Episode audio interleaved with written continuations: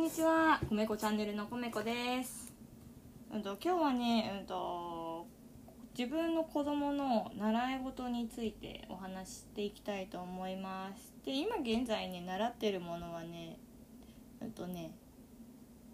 島次郎の英語だけやってます今。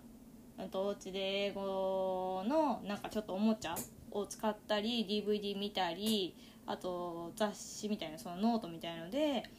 あのペンであの声が出たりとかするのを楽しんでやってます。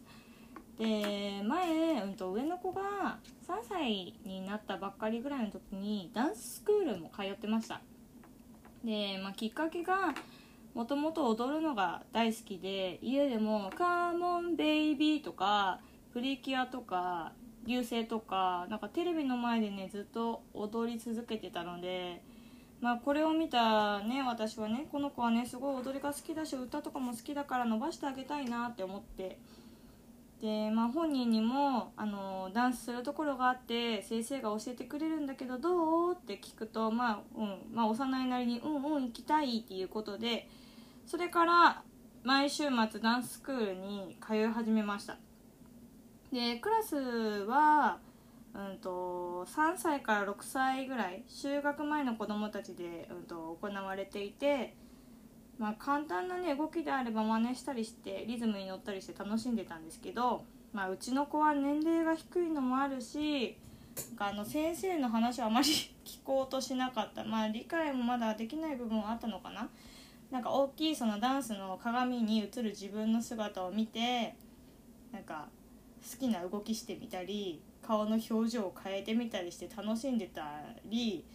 あとなんか同じぐらいの子にちょっかいかけて一緒に追っかけ回ったりして遊んだりとかしてて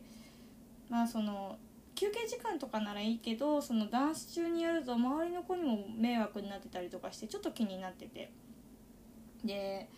まあそのダンスすることダンスしに来てるんだけどちょっとあまりにもそういうことが多すぎてまあ貴重なね週末のお休みにね来てるのになんかもったいないなと思って。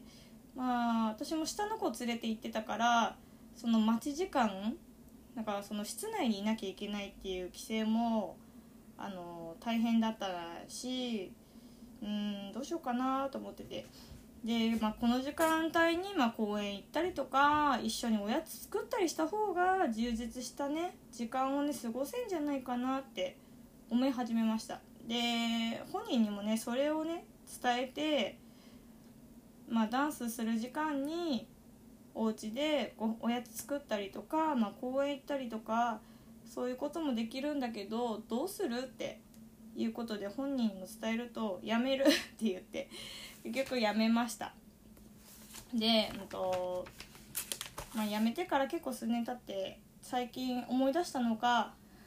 また踊るとこ行きたいなとか言ってきてなんか、うん、実は前はこういう理由で辞めたんだよって伝えると「えそうだったんだ」って本人もびっくりしててまあ教えてもらうのにお金を払って教えてもらってるんだよって、まあ、ただじゃないんだよっていうことを伝えたら「えそうなの?」ってさらにびっくりしてて。あーそっかまあそういう概念はもともとないよなと思いつつまあなんか小さい頃にね与えられた環境って当たり前だと思っちゃうのかなとか思いながら。まあね本人も小さいからまだ理解ができないこととかも多かっただろうけど。ねそういうあのねまだね分かんないうちはそういうふうに思っちゃうよなと思って。まあ子供がどうしてもやりたいっていうものは習わせてあげたいなってすごい思ってて。でもね 今度からはね今回の話で思ったのはね大事に時間を過ごしてもらえるようにまあ本人のやる気も尊重してるので、まあ、やりたい理由とかもちゃんと聞いてから習うことにするんですけどまあちゃんとお月謝をお伝えしてからあの通ってもらおうと心に誓いました。まあ、そういうお話です、まあ、お金の教育としてね、まあ、自分のやりたいことにねお金を使っているどれぐらい使っているのかっていうことをね本人にも分かってもらえたらいいのかなと思って思いました。はいじゃあ今日はここまでです。最後まで聞いてもらってありがとうございます。それじゃあ今日も前を向いて行ってみようレッツゴー!ということでまたねバイバーイ。